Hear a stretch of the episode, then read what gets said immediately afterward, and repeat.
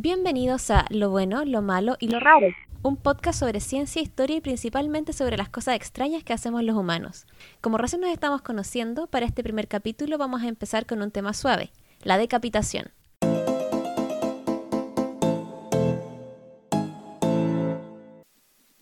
A mí me empezó a interesar este tema por una historia que me contaron cuando yo era chica.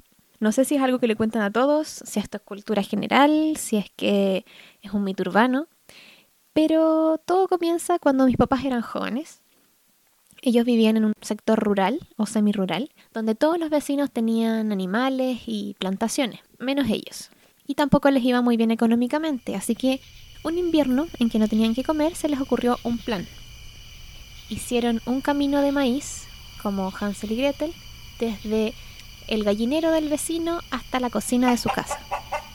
Una gallina incauta siguió el camino y la encerraron en la cocina. Allí mi mamá agarró la gallina y mi papá le cortó la cabeza con un hacha. Según la historia, la gallina siguió moviéndose sin cabeza. Y yo me imagino una gallina decapitada volando por la cocina tirando sangre y plumas por todas partes. Haciendo mi actividad favorita, que es buscar todo en internet, descubrí que las gallinas sí se pueden seguir moviendo después de que les cortan la cabeza. Esto se debe a que la presión del hacha sobre los nervios envía señales a los músculos y hace que se sigan moviendo.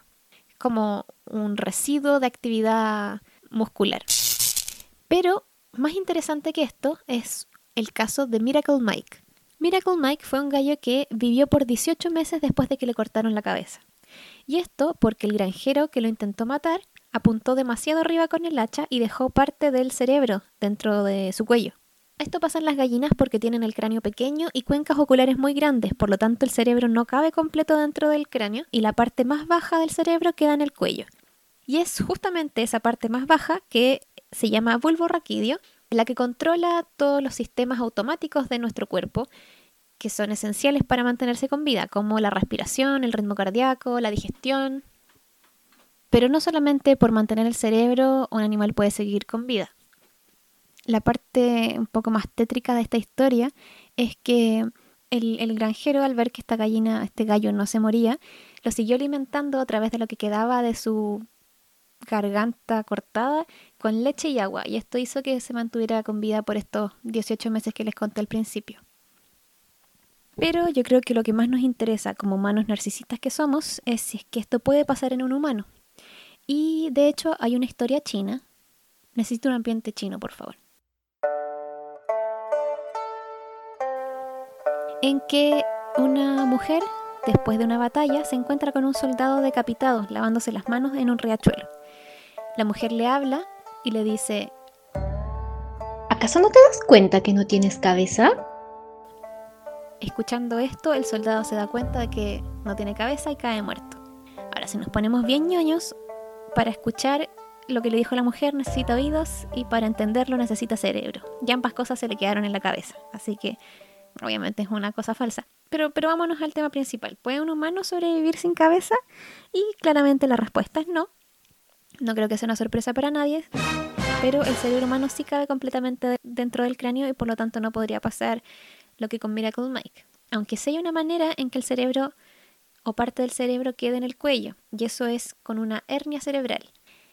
Esto ocurre cuando la presión dentro del cráneo es demasiado alta y esta presión empuja el cerebro hacia el cuello a través del foramen magno, que es el agujero que está en la base del cráneo. Ahora, al presionar el bulbo raquídeo, que es esta parte que controla las funciones vitales, claramente estaríamos perdiendo sus funciones, así que te mata automáticamente.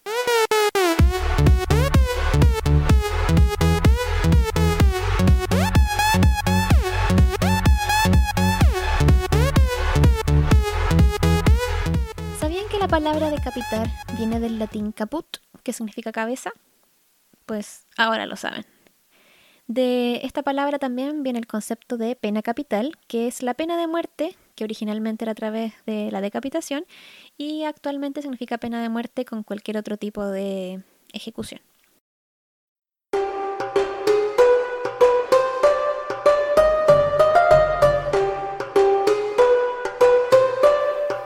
Se podrán imaginar que la historia de las decapitaciones es muy antigua y la, primera descripción gráfica de las decapitaciones está en Egipto.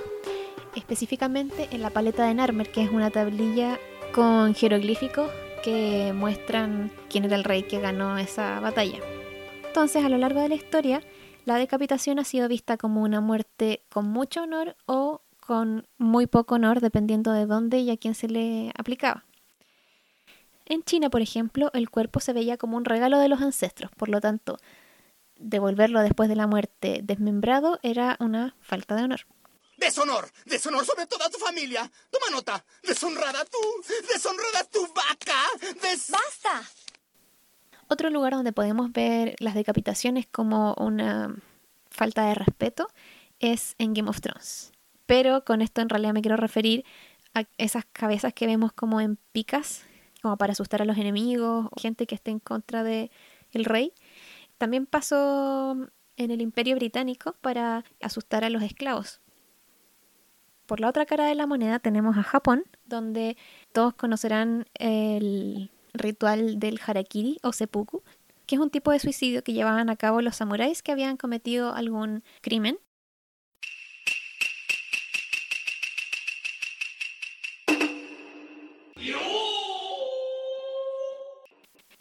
Este suicidio consiste en cortarse la guata con un cuchillo y dejar salir las entrañas.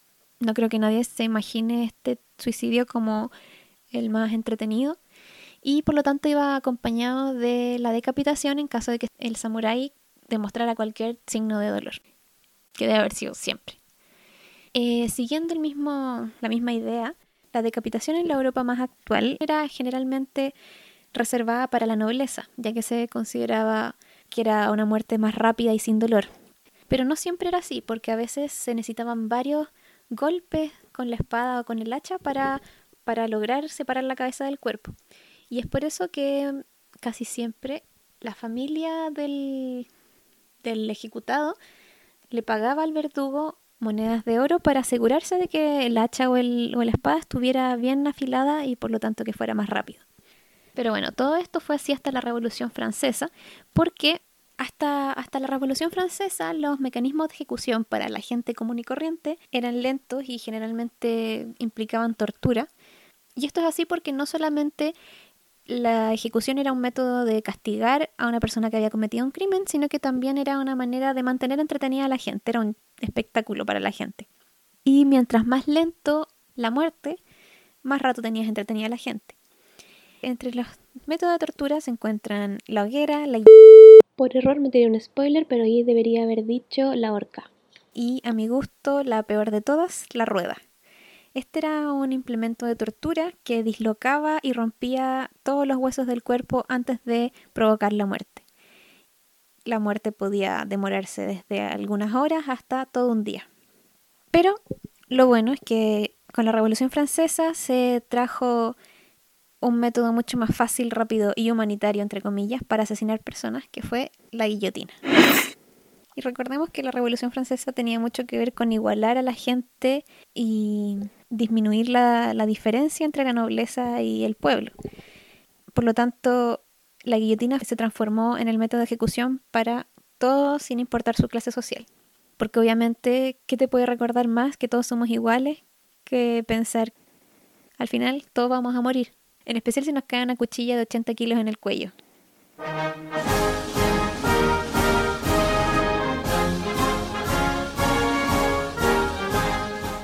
Desde que se inventó la guillotina en 1791, los franceses mataron a miles de personas con este método. De hecho, solamente entre 1793 y 1794 ejecutaron con la guillotina a 17.000 personas. Entre estas personas estaba María Antonieta y la historia que me interesa a mí de esta época es la de Charlotte Corday, que fue ejecutada en 1793 por el asesinato de Jean-Paul Marat, un político y revolucionario. Pero lo importante empieza después de que Charlotte es guillotinada.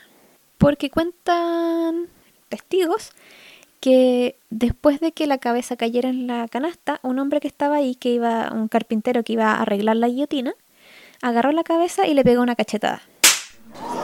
Y según los testigos, después de esta cachetada, la cabeza miró al hombre y puso una expresión de indignación. Y esto hizo que empezara la creencia de que después de ser cortada la cabeza mantiene la conciencia. Incluso un médico llamado Jan Joseph propuso que antes de la ejecución se pactara con el, con el reo un código con señales de parpadeos y movimientos con la boca para poder comunicarse después de que le cortaran la cabeza. Obviamente esto no se hizo y de hecho yo creo que no habría funcionado tampoco porque si hubiera sido yo la guillotinada, lo último que habría estado pensando es en aprenderme el maldito código. Pero según los testigos, las cabezas podían parpadear hasta por 30 segundos después de ser cortadas. Ya hablamos de que el cuerpo no puede seguir vivo después de que le cortan la cabeza, pero ¿puede la cabeza seguir consciente después de que la separan del cuerpo? Esta es una pregunta que se hizo el doctor Gabriel Bourriot, que en 1905 fue testigo de una decapitación y describió lo siguiente. Esto es lo que pude notar inmediatamente después de la decapitación. Los párpados y labios se movieron en contracciones rítmicas irregulares por unos 5 a 6 segundos. Esperé unos segundos y los movimientos espasmódicos cesaron. Fue entonces que Gabriel lo llamó por su nombre en una voz fuerte y segura. Entonces ocurrió lo siguiente. Sus párpados se levantaron lentamente sin contracciones espasmódicas. Sus ojos se fijaron directamente en los míos y sus pupilas se enfocaron. No estaba tratando con la mirada vaga y sin expresión que puede ser observada cualquier día en una persona moribunda. Estaba tratando con ojos innegablemente vivos que me miraban. Según el doctor, esto pasó dos veces y la tercera no tuvo respuesta. Es difícil saber a ciencia cierta qué pasa con la cabeza después de que la cortan, y a mi gusto es innecesario, pero eso no quiere decir que no podamos hacer suposiciones informadas. De hecho, el consenso actual dice que la pérdida de sangre repentina bajaría la presión en el cerebro, haciendo también que se perdiera el oxígeno y llevando a la cabeza o al cerebro un coma, aunque la muerte no fuera instantánea. El 2011, científicos holandeses llevaron a cabo un experimento que para mi gusto era muy innecesario, donde midieron la actividad eléctrica en cerebros de ratones que después fueron decapitados. Y los resultados fueron que estos tenían actividad eléctrica en el cerebro, representando actividad consciente, por 3,7 segundos después de la decapitación. Pero repito, para mí este experimento es bastante inútil porque en realidad ya no le cortamos la cabeza a la gente, al menos en Occidente. Pero aún así, la última persona en ser decapitada no fue hace tanto tiempo. De hecho, fue en 1977. Esta persona que fue decapitada se llamaba Hamida Yandovi y fue condenada a morir por el secuestro, tortura y asesinato de Elizabeth Busquet. La historia dice así. En 1971, Hamida estaba trabajando como paisajista y sufrió un accidente que yo me imagino que tiene que ver con una sierra eléctrica o algo así, porque terminó perdiendo su pierna izquierda. Y en su estadía en el hospital conoció a la hija de su compañero de habitación, llamada Elizabeth Busquet. Ellos se hicieron pololo y dos años después, Elizabeth lo denunció por tratar de obligarla a que se prostituyera. Al año siguiente de esta denuncia, Hamida secuestró, golpeó, torturó con cigarrillos y finalmente estranguló a Elizabeth. Y un mes después secuestró a otra chica, pero que logró escapar y lo denunció. Y así fue como Hamida Yandovi fue condenado a morir en la guillotina en 1977. Me voy a entremeter aquí para decir que en 1977 salió la primera película de Star Wars, el episodio 4, y Queen lanzó su disco News of the World donde sale We Will Rock You y We Are the Champions. Por otro lado, en Francia estaban guillotinando un hueón.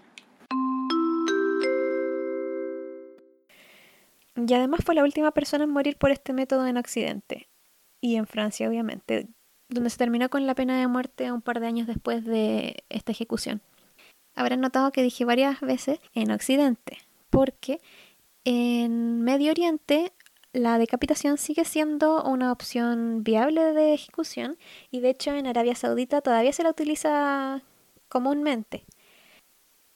Obviamente pensar en cualquier cosa relacionada con Arabia Saudita para mí es un poco de ansiedad porque, porque estamos acostumbrados a escuchar estos países que tienen unas leyes muy barbáricas, pero aún así no nos hagamos tampoco los tontos porque hay muchos países que nosotros consideramos como países desarrollados que todavía tienen la pena de muerte, quizás no con este método, pero sí con otros. Por ejemplo, el país con más ejecuciones del mundo es China, donde cada año se ejecutan a miles de personas, a pesar de que no hay un número específico, porque, porque todo lo relacionado con, con la pena de muerte es secreto de Estado. También tenemos el caso de Estados Unidos, que se supone que es más desarrollado, y allí se ejecutó a 22 personas el 2019, 20 por inyección letal y 2 en la silla eléctrica. Y en Japón, que no me lo esperaba, se ejecutó a 3 personas en la horca. Entonces, no sé. Este tema me pone un poco triste, obviamente, porque a quien le gusta hablar de la pena de muerte. Así que antes de terminar este capítulo voy a pasar a un tema cortito, que es el trasplante de cabeza, que es otra de las cosas que me interesaba, que me interesaba hablar acá en este programa. A mí me llamó la atención este tema no solamente por la historia de la, de la gallina asesinada por mis papás, sino que porque durante los 2000 y algo, al menos en los sitios que yo concurría en internet, salió la historia de un hombre ruso que supuestamente se iba a someter al primer trasplante de cabeza en el mundo. Y siempre me quedé con la duda si es que era cierto o era solamente una de estas historias para, para ganar clics. Clickbait. Así se llama, clickbait. Perdón, estaba comiendo. Voy a contar esta historia de nuevo porque siento que la conté súper mal antes. Y si habla muy bajito ahora es porque mi esposo está durmiendo y no lo quiero molestar. El tema de los trasplantes de cabeza yo lo empecé a, a conocer, me parece que el 2015, cuando apareció por primera vez la historia de Valery Spiridonov, un joven programador ruso que sufría de una enfermedad llamada atrofia muscular espinal o también llamada Werding-Hoffman es una enfermedad de los nervios motores que produce una debilidad muscular, no solamente de los brazos, piernas, sino que también puede dificultar la respiración, la deglución, es decir, tragar. Pueden haber espasmos en los músculos de la lengua. Y generalmente la esperanza de vida en la mayoría de los casos no supera los 3 años de vida y en los adultos hasta los 20. Este joven que les había hablado, Valerie, actualmente tiene 33 años y en el 2015 decidió ser el conejillo de indias para esta operación que iba a ser llevada a cabo por el neurocirujano italiano Sergio Cabanero. Pero los trasplantes de cabeza no son nada nuevo, de hecho el primer intento de un trasplante de cabeza fue hecho por un cirujano francés llamado Alexis Carrel en 1908, donde trasplantó la cabeza de un perro a otro. Después de ese intento se han hecho varios más. Una de las personas que lo intentó fue un doctor soviético llamado Vladimir Demikov en 1954, donde también hizo el trasplante dentro de dos perros.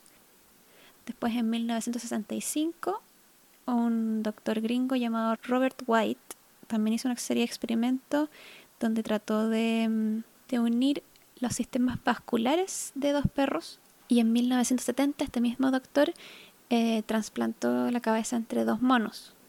Ahora, todos estos experimentos, hasta el momento, eh, los animales no han sobrevivido más de algunos días y en ningún caso intentaron unir los nervios, por lo tanto, solamente se centraron en unir los sistemas vasculares, o sea, las arterias y venas. Entonces, ninguno de estos cirugías habría tenido como como finalidad lograr que el cuerpo se moviera gracias a la cabeza. Los experimentos más actuales en esta área eh, han sido llevados a cabo por un doctor chino, me parece, que se llama Xiaoping Ren, y él lo hizo en ratones de laboratorio. Su experimento también tenía que ver en cómo evitar daño neuronal por la falta de sangre y su ratón sobrevivió seis meses. Supuestamente el doctor Sergio Cabanero ha hecho el, trasplante de cabeza entre dos humanos, pero cadáveres. Entonces, según él, su técnica es súper buena, pero obviamente no se va a poder demostrar hasta que, hasta que lo haga con humanos vivos. Pero la última noticia que tengo de Valerie es que en el 2018 canceló su, su trasplante porque encontró el amor. Actualmente Valery Spiridonov tiene una novia llamada Anastasia Panfilova y un hijo que ya debe tener como dos años. Así que hasta ahí quedó. No vamos a saber sobre trasplante de cabeza por algún tiempo, yo creo. Y por mientras, eh, Valerie está trabajando en una silla de ruedas inteligente operada por voz. Así que, nada, pues supongo que una historia feliz.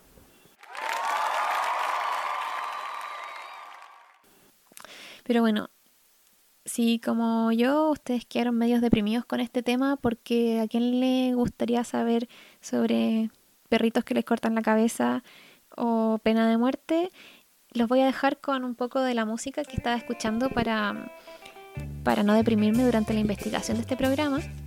Los dejo invitados al Instagram donde van a poder ver imágenes de los capítulos. Pueden dejar comentarios o recomendar temas que les gustaría que investigara. Y con esta cumbia amazónica me despido. Muchas gracias por haberme escuchado y nos escuchamos a la próxima.